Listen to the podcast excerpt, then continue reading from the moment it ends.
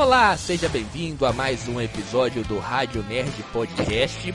E hoje, neste episódio, vamos ter polêmica. Vamos falar da série da Velma que vem causando polêmicas aí é, desde a sua estreia no início de janeiro. Vamos falar também sobre o roteiro vazado, o suposto roteiro que vazou aí do próximo filme, do próximo grande filme da Marvel, Homem-Formiga com Quantumania. Ao meu lado tá ele, Bernardo Lopes, todo, todos os programas, está aqui com a gente e mais uma vez para comentar. Tudo bem, Bernardo? Tudo bem, Daniel. Bom dia, boa tarde e boa noite para aqueles que estão nos escutando em mais um episódio do Rádio Nerd Podcast. Isso aí, vamos lá então, vamos começar com polêmica? Vamos começar com polêmica, a série é. que vem causando bastante polêmica, uma série que é um spin-off, um spin-off, né, de um desenho bastante conhecido, de uma animação bastante conhecida, que é o Scooby-Doo, mas é um desenho que Primeiramente, não tem o Scooby-Doo, é a série da Velma, não tem o Scooby-Doo, e tem um monte de problema aí que essa série está causando. Vou pegar aqui. É, é eu fiquei sabendo dessa série. É, é, uma série bastante polêmica.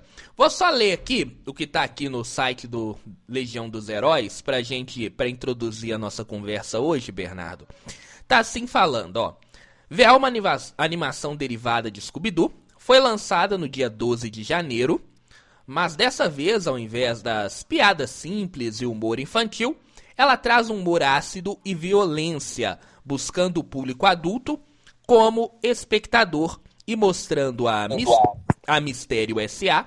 antes de se tornarem um grupo. Tentando inovar, a série acabou desagradando grande parte do público e recebeu uma média de aprovação baixíssima no, no Rotten Tomatoes, tanto da crítica quanto do público geral. Nesse momento, eu vou abrir aqui o Rotten Tomatoes e a crítica da, da a crítica, né, especializada, né, a crítica em geral, né, os jornalistas é, estão dando neste momento 52% para a série, número baixo. Concorda? Discorda, Bernardo? Eu concordo. Número baixíssimo, 52%. Já o público em geral, tenta chutar um número aí, Bernardo. Quanto que você acha que o público geral tá dando para essa série nesse momento? 20%. 20? Não, você tá sendo bonzinho demais. Chuta um número abaixo de 20 aí. 10%. É, mas ainda tá baixo. Ah, é abaixo disso aí. 5%. Subiu um pouco. É, acima um pouco. 6%.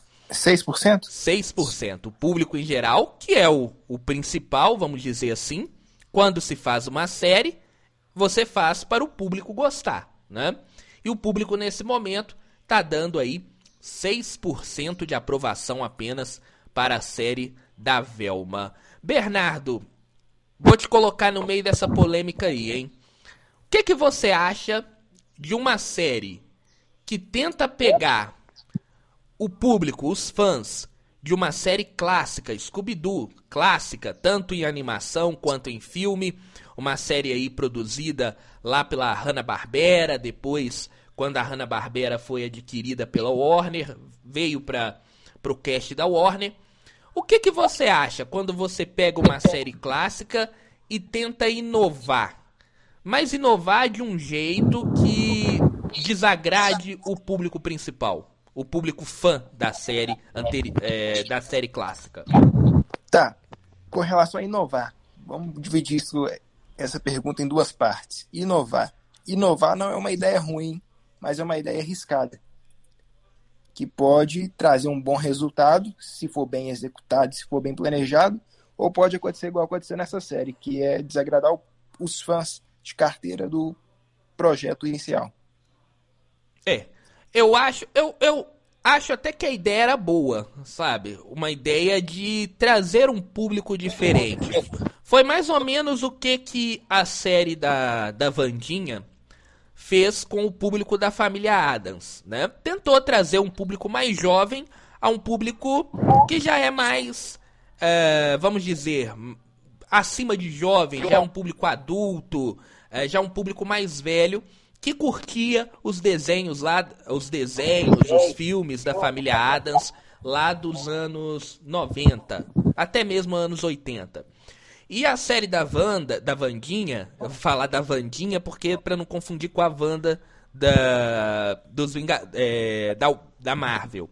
A série da Vandinha, ela consegue trazer esse público jovem, uma leitura jovem de uma personagem que é secundária ali no, na família Adas, que não aparece muito é, a história dela na família Adas. Ela é uma personagem que apenas participa nos filmes anteriores, né?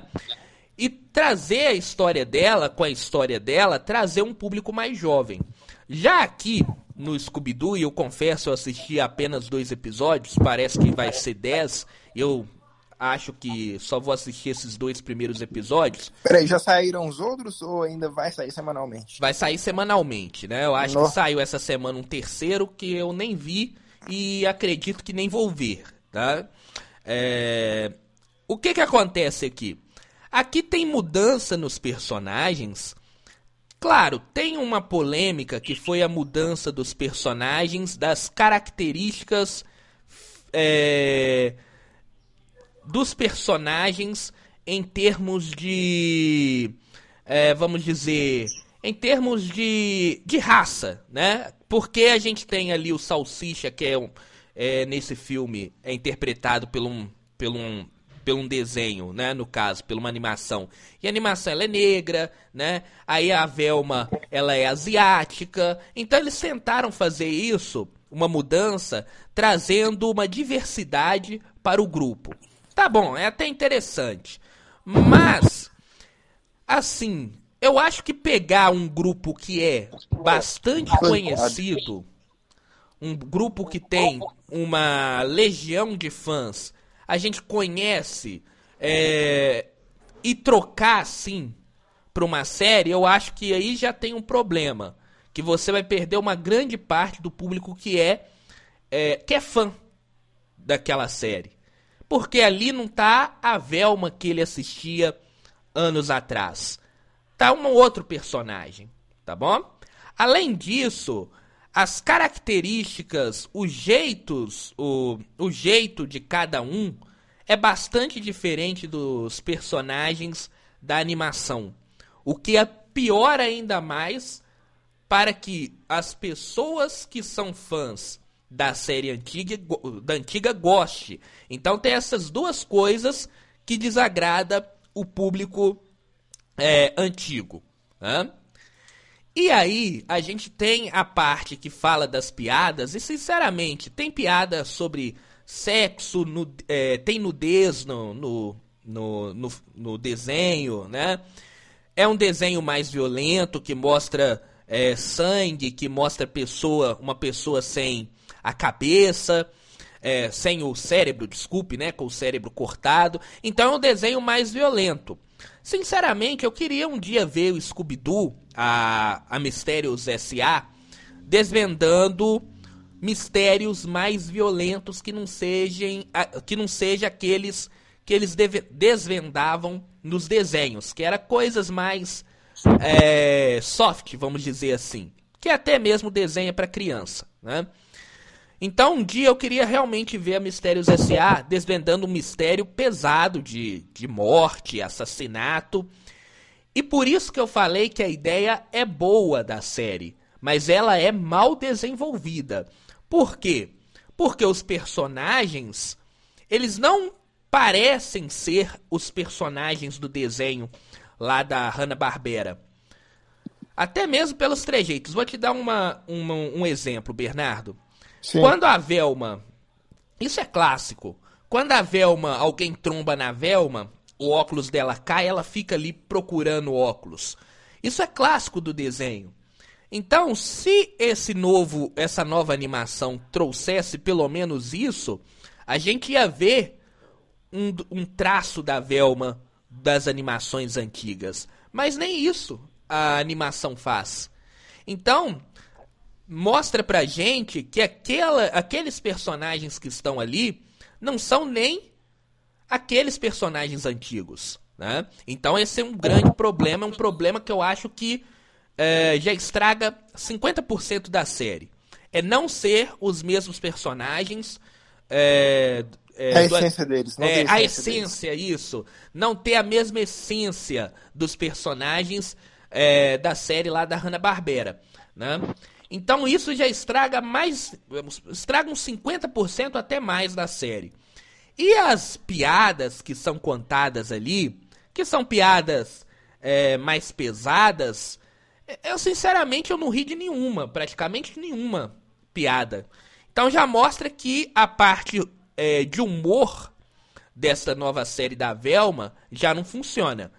E se eu não tenho os personagens ali antigos, a série de humor não funciona, sobra pouca coisa para salvar. Né? Então é esse é o grande problema. Sobra mesmo da série da Velma pouquíssima coisa para para ser salvo, né? né? Outra coisa, né? É, parece que a gente tá vendo outra coisa e além disso, é, poucas coisas se salvam, né? É estranho isso, entende? É. E aí, e... pode falar. Poderia ser uma releitura que poderia dar super certo, mas pelo caminho que você falou que eles seguiram, uhum. tá óbvio porque que foi tá sendo mal criticado. É, porque é, perde o público. Se quando a gente, quando eles fazem uma série que é para renovar o público, na minha opinião, eu posso estar certo ou posso estar errado. Vamos ver se você concorda comigo e se você discordar, você fala. Quando você faz uma série, é, você faz um spin-off um spin de uma série que já existe e que ela vai funcionar para mudar ou inovar o seu público, você não pode de jeito nenhum desrespeitar o público antigo. Porque é o público antigo que vai trazer esse público novo. Né? Um exemplo que eu dou é. Quando eles fizeram.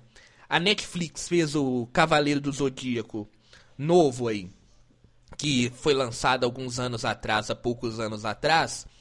E desrespeitou é, bastante a, a série clássica, por que, que teve uma grande polêmica e não teve um grande resultado? Por exemplo, também a série do He-Man é, é outra também, é outra que pode entrar nisso aí.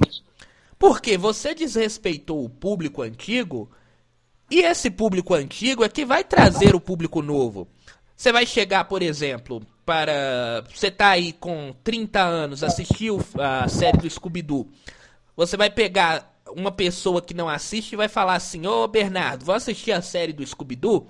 Que na época lá eu sei que você não assiste, que você não assistia. Você não sabe nem o que, que é Scooby-Doo. Mas na minha época eu adorava essa série. Então vamos assistir junto pra, pra, pra ver como é que tá essa nova série. E essas pessoas antigas é que puxam novas pessoas para, para a franquia, né? Quando a é, mas série... só que aí agora daria uma impressão super errada, né? É, é. Quando a série é infantil, por exemplo, Cavaleiro do Zodíaco, é, a série do He-Man, o que que acontece? Os pais, eles vão falar com os filhos assim, ô filho, essa série aqui eu assistia quando eu era criança e adolescente, vamos assistir junto, você vai gostar. Quando você desagrada o público marmanjo que quer rever uma releitura de uma série clássica, o cara não vai passar essa série pro filho, vai falar com o filho: "Ah, não assiste isso não, que isso aí não é a série clássica. Vamos assistir a série clássica que você vai gostar mais". Então, quando você desagrada o público, o público tradicional, o público que gostava da série antigamente, esse, esse, esse esses fãs da série não vai trazer público novo. E aí vai ter crítica de um lado e crítica de outro também. Porque as pessoas vão ver aquilo ali não vão gostar, né? Porque é, não é uma coisa que eles conhecem. E o público clássico não vai gostar menos ainda, porque tá destruindo a memória que ele tinha daquela, daquela série. Não, e fora que ainda tira novos interessados pela franquia, né? É, exatamente. Exatamente. Acaba distanciando, acaba talvez até matando uma franquia. É. é. Embora eu acho que Scooby-Doo não morre porque é uma franquia bem clássica, né? Mas eles perdem com isso uma grande oportunidade de trazer um público mais adulto para a série, né? Se fizesse uma série boa que respeitasse a série clássica, traria um público adulto para a série, renovaria a, o público da, é, da franquia e, além disso, é, não teria, é, vamos dizer assim, é, essa confusão, essa polêmica toda. Né? Um exemplo muito interessante, vamos trazer agora uma franquia de filme que foi muito bem feita para renovar o público, foi Top Gun. Top Gun, né? É, Top Gun foi uma coisa que pegou gerações antigas e ainda abraçou gerações novas. É, porque o que que a gente tem aí? O que que a gente tem é, em Top Gun? A gente pega a geração antiga que gostava ali dos caças, né? Que gostava da história antiga. E uma geração nova, a gente tem uma mudança na história. Por exemplo, a gente tem uma mulher é, como piloto. Como piloto lá. Isso já é uma mudança na história. E aí eles fazem o que? A inovação, traz a diversidade, que é uma coisa importante é, das novas séries, né? Uma coisa importante desse novo mundo que a gente vive no século XXI. Mas ao mesmo tempo, essa diversidade que é, que é trazida para o filme do Top Gun, ela não desrespeita o público antigo, né? Então aí há uma convergência de um público novo de um público antigo, o que fez esse filme bombar. Agora a mesma coisa acontece aqui uh, na série da Velma. E em outras séries também que, que Hollywood já fez, né? Que foram bastante polêmicas. É, no caso, eu acho que eles têm, antes deles tomarem uma atitude dessas, que pode ser considerada inovadora e arriscada, eu acho que eles têm que pensar muito bem nos prós e nos contras. É. A gente já conversou o porquê que talvez Hollywood. É, talvez Hollywood é, seguiu um caminho de mudança de séries clássicas, né? Eu acho que a gente já falou isso na, no ano passado. Né? Mas, pra mim, eu acho que. É, vou, vou falar primeiro. Pode, pode falar. falar. Não, pode falar. Vou falar. Pra mim, essa diversidade ela é super importante nos filmes, tá? Filme, desenho, uh, e, o que não acontecia nos anos 90, que foi o ano, foi, foram, foi a década que eu cresci, né? Que eu comecei a gostar. Os anos 2000, início dos anos 2000, que é mais para o lado da sua época, né, Bernardo? E o que acontece agora é totalmente diferente por causa da diversidade. Eu acho muito importante. Só que, como eu te falei, quando faz a coisa forçada, quando a, a, a, os telespectadores, as pessoas assistem aquilo e vê que é forçado, não dá certo, né? É. E Hollywood seguiu muito por esse caminho, desde aquele. É, teve dois. É, teve duas coisas que aconteceram nos Estados Unidos, eu já até falei aqui uma vez, que acho que é o que pode explicar o que aconteceu muito em Hollywood nesses últimos anos. Uma, a gente teve uh, aquela, aquele caso de acusações de mulheres contra diretores. Ah, do Weinstein. Isso. Você vai lembrar mais do que eu. Minha memória não é tão boa que a, não é tão boa como a sua. Aquele caso foi uma, se eu não me engano, hein, Bernardo? Se, se não for desse jeito, você me, me lembra. Foi uma denúncia, e depois foi surgindo outras denúncias, né? E aí é, causou é, um movimento, né? Das mulheres, um movimento até muito interessante, legal, importantíssimo das mulheres é, de Hollywood, né? E que fez é, estremecer a, os grandes estúdios é, americanos. E logo depois, eu não sei nem se foi antes ou depois, nem se foi no mesmo ano, mas foi em sequência. A gente teve o caso daquele americano que foi assassinado. Você vai lembrar o nome dele. Lá pelo policial. É, George Floyd. Isso. Que foi assassinado lá pelo, pelo policial e criou o movimento é, Vidas Negras, Negras Importam, né?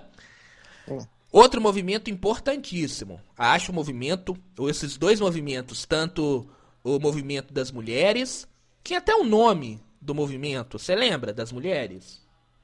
Não, isso eu não lembro. É, é, tinha um nome, agora eu não vou lembrar. E o movimento da vida, Vidas Negras Importam foram dois movimentos muito importantes que fizeram é, trouxeram a público uma, é, discussões bastante, bastante importantes. Mas na minha opinião, eu acho que os estúdios de Hollywood eles não conseguiram é, trabalhar com esses movimentos. Por quê? Eu acho o que que acontecia. E aí agora é pegando o que que aconteceu e trazendo uma teoria minha. Acho que os produtores eles chegavam lá em Hollywood, é, nos grandes estúdios, né? E com histórias que não eram tão boas, né? E esses produtores, eu acho até que eles sabiam que a história não era tão boa. E o que que eles faziam, Bernardo? Ah, minha história não é tão boa, mas eu vou colocar diversidade nessa história aqui, entendeu? Sim. Porque aí eu vou obrigar o estúdio a aprovar o meu projeto. E aí, os estúdios, eles não podiam reprovar o projeto, porque, por exemplo, se ele reprova um projeto em que não tem tá sendo essa. preconceituoso. É, aí vai cair no, nos diretores ali, no, no. vai cair nos, nos chefões que eles são preconceituosos. E ao mesmo tempo, esses estúdios viam que eles tinham que mostrar diversidade nos filmes. Então juntou essas duas coisas e aí, ele, eles começaram a aprovar, isso aí é minha teoria, qualquer projeto que chegava, né? É, e a, eles não, não viam a história. Os estúdios, os, os chefões lá, né, os manda-chuva dos estúdios, eles não viam a história. Ah, vamos pegar a história do Scooby-Doo e vamos transformar cada um do, dos personagens em etnias diferentes. Ah, vão pegar a Velma e a Daphne vão falar que elas são bissexuais e vão colocar elas se beijando no segundo episódio. Uma coisa que não tem nada a Next. ver. Velma e a Daphne, não tô falando que elas podem não podem ser bissexual ou não. Mas na história clássica não tem nada a ver isso. Elas eram. Entendi, é uma coisa muito sem nexo forçada, né? É, ficou forçado demais, as duas se beijando. Tem. Eu já tô dando spoiler para vocês que ainda não, não assistiram, nem assistir. Elas se beijam no final do segundo episódio. Eu não tô dizendo que não pode ter duas mulheres se beijando no, no, no numa série. Eu entendi. O problema é que não tem nada a ver com a história da franquia Scooby-Doo, né? É, se você pega a história da franquia Scooby-Doo, em nenhum momento se pensou que a Velma e a Daphne elas teriam uh, algo relacionado a a paixão, assim, no caso, de uma gostar da outra como parceiras, né? Em nenhum momento tem isso. Então foi uma viagem total da série, na minha opinião. E que se mostra que é forçado. E aí voltamos naquele papo que eu te falei. Quando é forçado, a galera sabe. Que a galera. E não compra. Não compra e ainda mete pau. E mete pau. E tá certa. Então, voltando na história lá dos estúdios, a pega, o, por exemplo, o Scooby-Doo e fala assim: "Ah, nós vamos mudar o Scooby-Doo". Ah, mas a história é ruim. Aí o produtor do filme fala: "É, mas no episódio 2 a Velma e a Daphne vão se beijar". E aí o estúdio falava, poxa, então nós vamos ter duas, duas é, é, vamos ter a Daphne e a Velma sendo lésbicas ali, ou pelo menos bissexual. Então a gente tem que aprovar isso aqui, porque a gente quer diversidade. E ao mesmo tempo, se a gente não aprovar, a gente vai ser taxado de é, contra os homossexuais. E aí foram passando muitos projetos capengas. Capengas de história, tá? Esse é o único, é, essa é a única explicação plausível, por exemplo, para Warner ela aprovar um filme que tem um nome. Um dos nomes mais estranhos que eu já vi no cinema. Sabe qual? Peraí. Um filme repete. da DC. Dos, um, um, que tem um título que é um dos títulos mais estranhos que eu já vi no cinema, da DC, hein? Arlequina. Não, E Aves de Rapina. É, Aves de Rapina. É, é Aves de Rapina. Dois pontos. Arlequina e a sua emancipação fantabulosa. Isso é nome de filme que vai chamar atenção? Não, tanto que mudaram por final na divulgação Arlequina em Aves de Rapina. É lógico, porque não ia chamar atenção de, de ninguém. Quem que. Você, você passando. É, eu, eu, eu hoje, pela tarde, eu tava no shopping ali e fui. Dei uma passada lá, nem fui no cinema não. Mas eu passando na frente do cinema, eu vejo um, um título escrito Aves de Rapina, Arlequina e a sua emancipação fantabulosa. Vai dar vontade de assistir? Claro que não, mas você vai ter que pensar muito. E, e fora que o filme é ruim também, né? Fora que o filme é ruim. ter esse detalhe. Ainda tem esse detalhe do filme ser ruim ainda por cima. Então, e outros projetos que foram aprovados ao longo desses últimos anos, a única explicação plausível foi essa que eu dei. Eu não vejo outra explicação para explicar o tanto de coisa ruim que, que os estúdios de Hollywood fez é, nesses últimos anos. E outra coisa também. Igual você falou, eh, você estava falando desse negócio de reformulação de características de personagem. Eu tô lembrando de um caso aqui que talvez viria a acontecer no cinema antes do plano de reformulação do James Gunn na DC. Qual? Que é. Dizem que aquele executivo da Warner, ao invés dele é, fazer um filme do Superman com Henry Cavill, ele queria fazer um filme alternativo do Superman negro. É, é, é, é, é dessas coisas também. Tem Porque- necessidade disso? Tipo, sendo que nem o universo DC estava bem estabelecido. Quer dizer, tem o Superman negro É, na teve- DC, mas tipo assim, no, o universo não tem nem não tava nem estabelecido e o cara tava tipo assim querendo criar uma coisa nova. Isso. Tem esse problema também. E a gente não tá falando. Tem isso, no- tem um Superman negro nas HQs, né? Mas, além disso, era o filme da Supergirl que eles estavam fazendo? Era qual que era outro filme? Era da Batgirl ou da Supergirl? Da Batgirl. Da Batgirl. Então, é- tem esses dois. Tem esses dois grandes exemplos. Ó, o, o Superman negro que eles iam fazer e o filme da Batgirl. Você vai fazer esses dois filmes, eu acho até que seria legal que se isso acontecesse, mas no universo que já tivesse criado. Você nem trabalhou direito o Superman. Como é que você vai trazer um Superman alternativo que você ainda nem trabalhou o Superman principal? Vamos dizer assim? Como que você vai trazer a Batgirl se você nem trabalhou direito o, o Batman? Então não tem sentido, entendeu? Então a única explicação plausível é essa que eu dei, é que os E ele estúdios ganhar dinheiro fácil. não é só ganhar dinheiro fácil, Bernardo. Eu acho que os estúdios, como eu disse, eles não souberam trabalhar. Quando veio essas duas, esses dois eventos nos Estados Unidos e bateu na porta dos grandes estúdios, eles ficaram apavorados. Eles não sabiam o que fazer. E aí eles começaram a pro- aprovar um monte de projeto, a tentar fazer um monte de projeto do nada, assim, Pra ter diversidade, pra ter casal homossexual.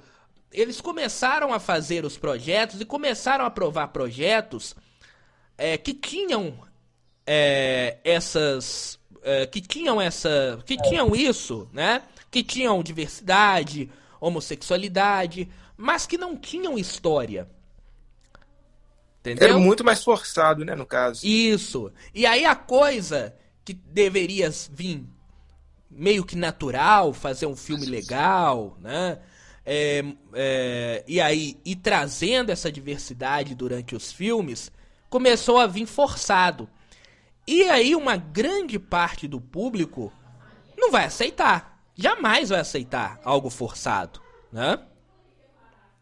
É, é, tipo, vai saber que é forçado. Isso, e até mesmo esse público que eles queriam atingir, né?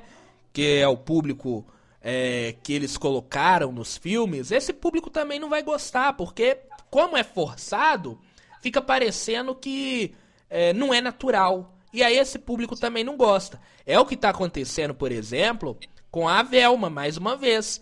Tanto o público é, que é mais voltado pelos movimentos lá nos Estados Unidos, esse público também tá desaprovando a série da Velma.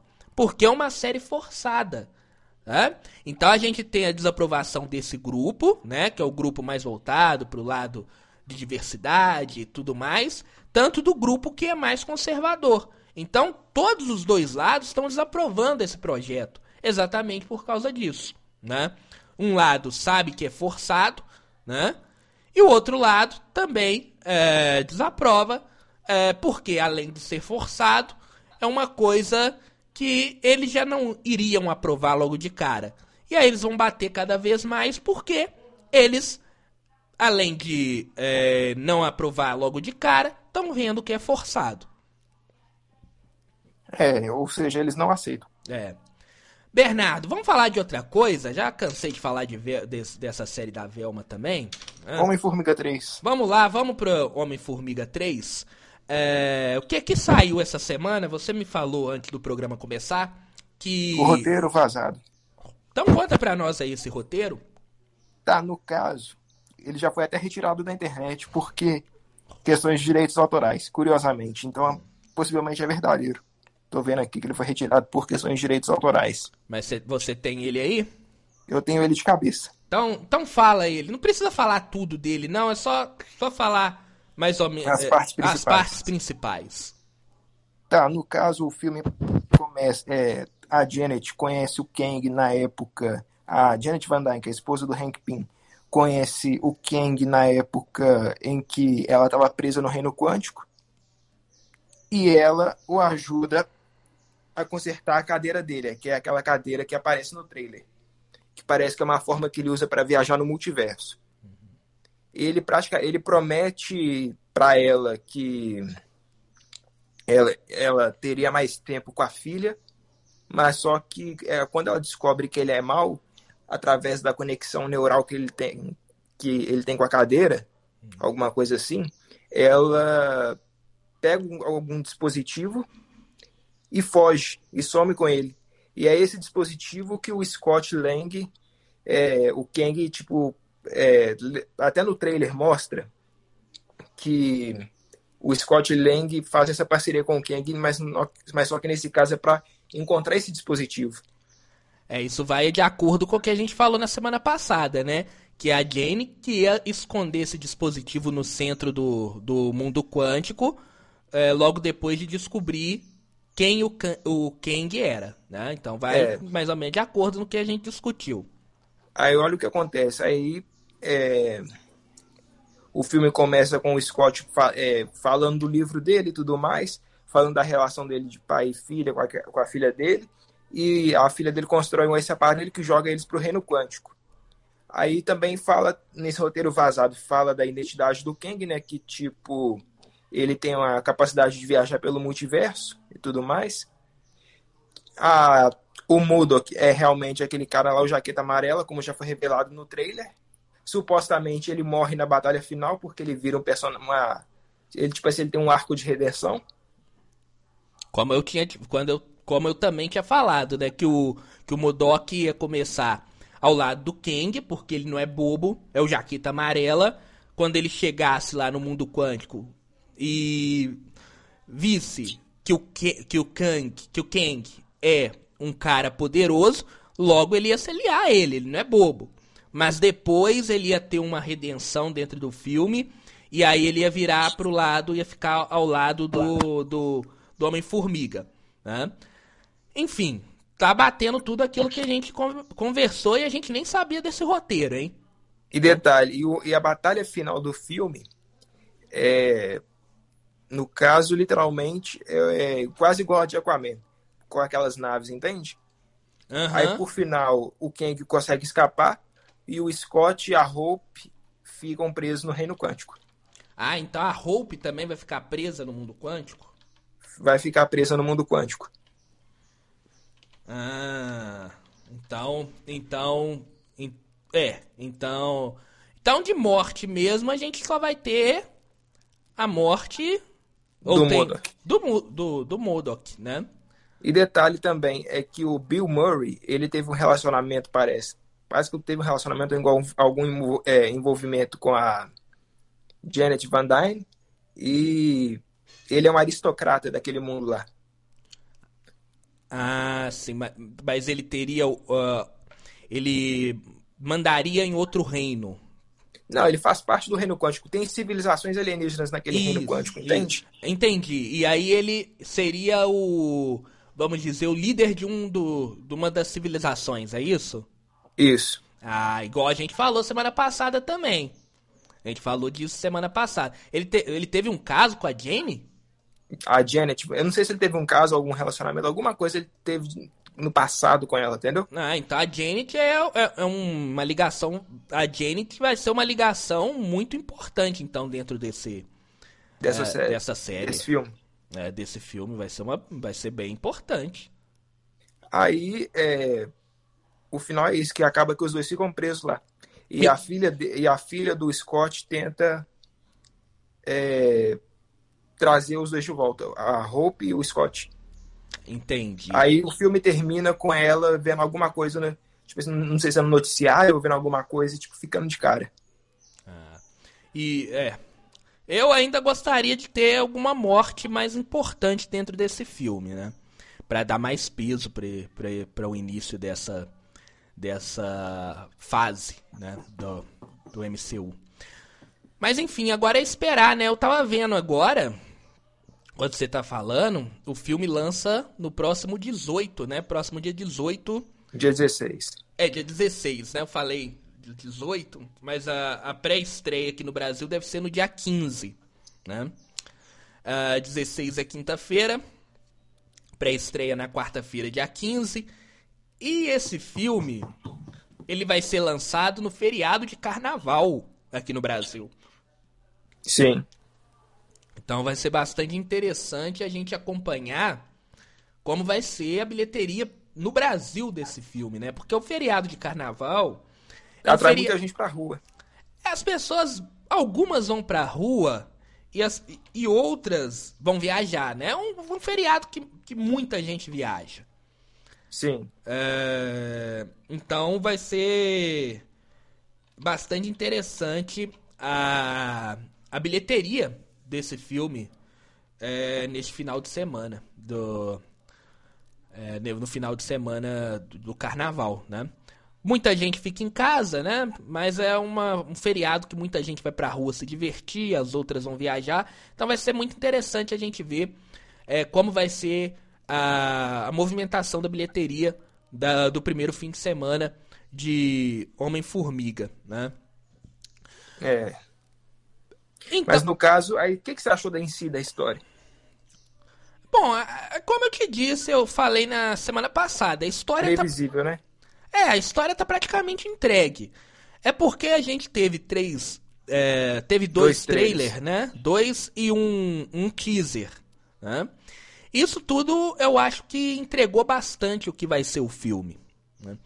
Então, mesmo sem saber desse suposto vazamento, né? Desse vazamento desse. é, desse roteiro, a gente já contou a história do filme. A gente já acertou 99% na semana passada. Se você não ouviu o programa da semana passada, você pode voltar lá e ouvir. Tudo que o Bernardo falou aqui desse suposto vazamento, a gente comentou sem saber do vazamento. Porque o É. filme entrega. O, o, o, o trailer, principalmente. Dá uma direção. É, principalmente o trailer 2 que saiu na semana passada, ele entrega basicamente o que, que vai ser a história do filme. né? Agora, eu não tenho essa expectativa muito grande pra esse filme, não. Tá? Pro filme da Marvel desse ano, o único que eu tenho grande expectativa é pra Guardiões. Guardiões. Pra Guardiões da Galáxia. Esse eu tenho bastante expectativa.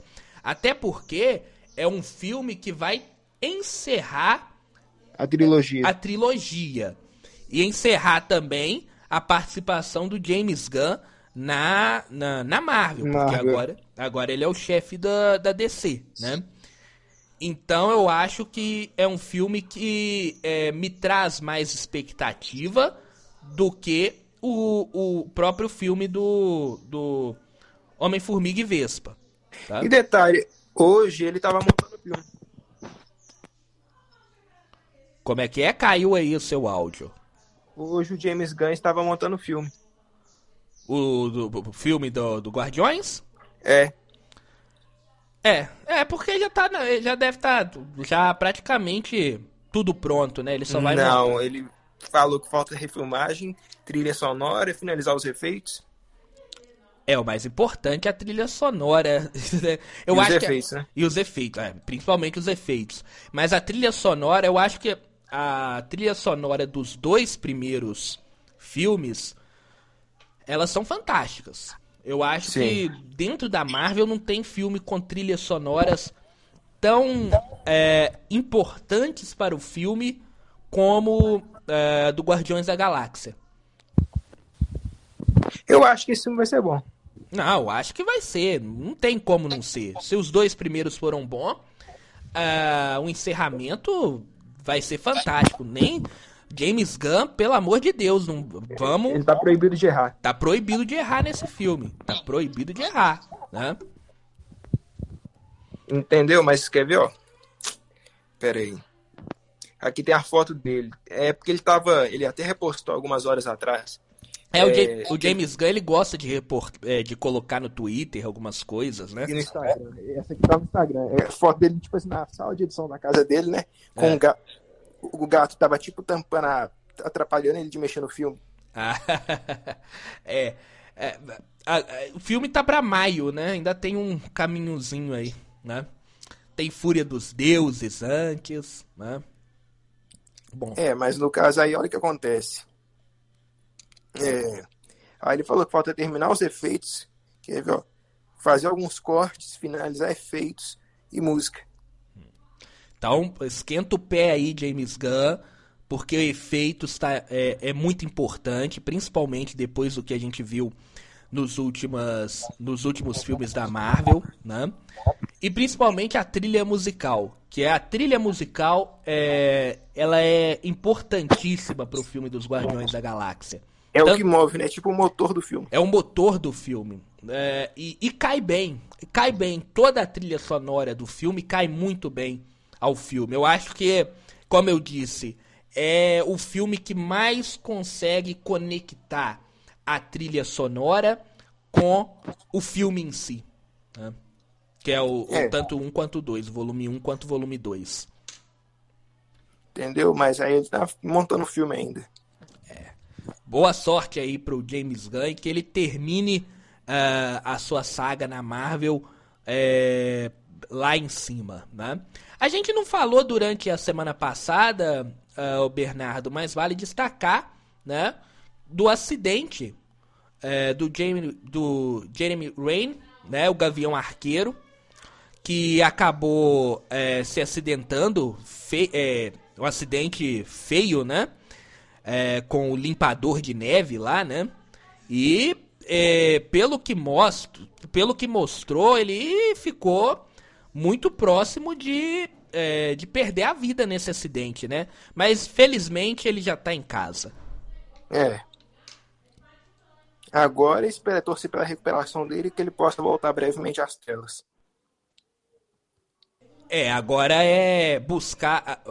Agora é ele voltar, né? Agora esperar aí. É, claro, vai ter um tempo aí, né? Mas pelo menos é, ele escapou dessa, né? É, porque aquilo ali foi feio, foi por um milagre, né? É, foi um, foi um, foi um milagre. Ser amassado por um negócio de limpar neve. É, é.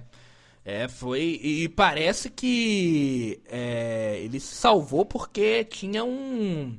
Um, um médico, né, que morava, parece que do lado da casa dele lá na hora, que conseguiu fazer o primeiro socorro.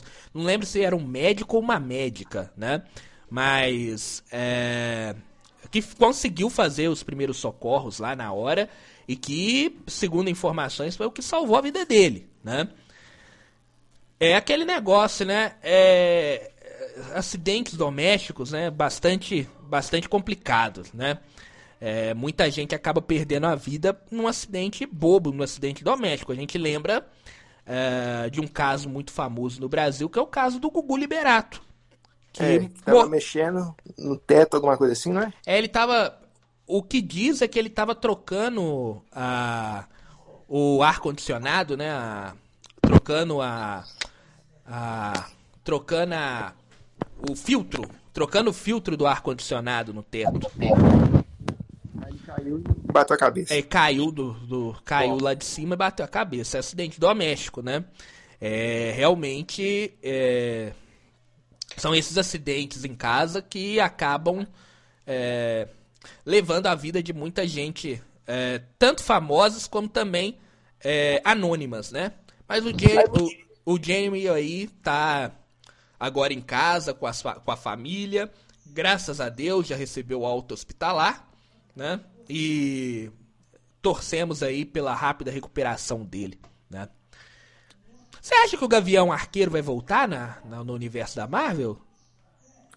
Vai, eu acho que voltaria para Guerras Secretas e Dinastia Kang. Também, também acho que ele volta lá em, em Guerras Secretas. A Guerras Secretas vai juntar tudo, né? Então acho que ele, ele vai voltar aí para pro, pro, pro encerramento dessa, dessa saga, né? Tomara que ele consiga voltar, né? Tomara a gente torça primeiro pela saúde dele e depois que ele consiga voltar para os filmes dos Vingadores é, lá no final é, dessa saga do Kang. É. Berna Bernardo, temos mais alguma coisa para hoje? Acho que para hoje é só. Então é isso, vamos encerrar por hoje. Já temos um programa. Na semana que vem a gente volta. Isso aí. Muito obrigado por todos aqueles que nos acompanharam e até o próximo episódio. Um grande abraço a todos uh, os ouvintes né, que nos acompanham neste domingo ou durante toda a semana. E lembrando que na semana que vem tem um novo episódio para você aqui. Um grande abraço a todos e até lá.